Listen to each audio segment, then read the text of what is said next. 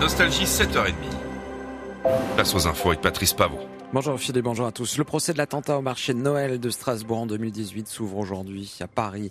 L'IVG dans la Constitution, le vote du Sénat ouvre la voie à l'adoption définitive en congrès dès lundi. La météo tend instable ce matin du sud-ouest au nord, des éclaircies à l'est.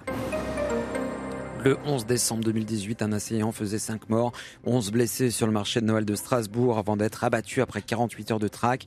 Un peu plus de 5 ans après l'attentat, le procès s'ouvre aujourd'hui devant la cour d'assises spéciale de Paris.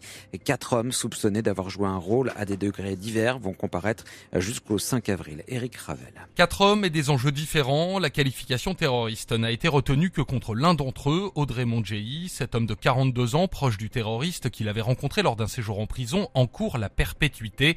Selon les enquêteurs, il aurait aidé Shérif Shekat à se procurer le revolver utilisé lors de l'attentat alors qu'il était au courant des intentions de l'assaillant. Les trois autres accusés, âgés de 34, 37 et 39 ans, comparaissent libres. Ils auraient servi d'intermédiaires dans la fourniture de l'arme sans avoir connaissance des projets du terroriste. Ils pourraient écoper pour cela de 5 à 10 ans de prison. Mais comme souvent en matière terroriste, le grand absent sera l'assaillant lui-même, tué par la police. Une absence qui laissera sans doute des questions en suspens. Et un autre accusé sera absent en raison de son état de santé. Il pourrait être jugé euh, seul ultérieurement. Le Sénat a voté largement en faveur de l'inscription de l'interruption volontaire de grossesse dans la Constitution. Un vote historique malgré quelques réticences. Le président Macron a convoqué le congrès des deux chambres pour le 4 mars à Versailles où le projet devrait être adopté définitivement.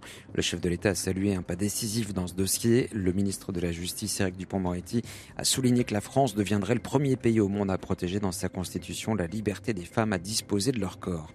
L'actrice Judith Godrèche est attendue ce matin au Sénat pour prendre la parole sur les violences sexuelles, en particulier celles touchant les jeunes victimes. Elle est devenue une figure de proue dans la dénonciation de ces violences dans le cinéma euh, depuis sa plainte contre deux cinéastes. Son audition est prévue à 9h.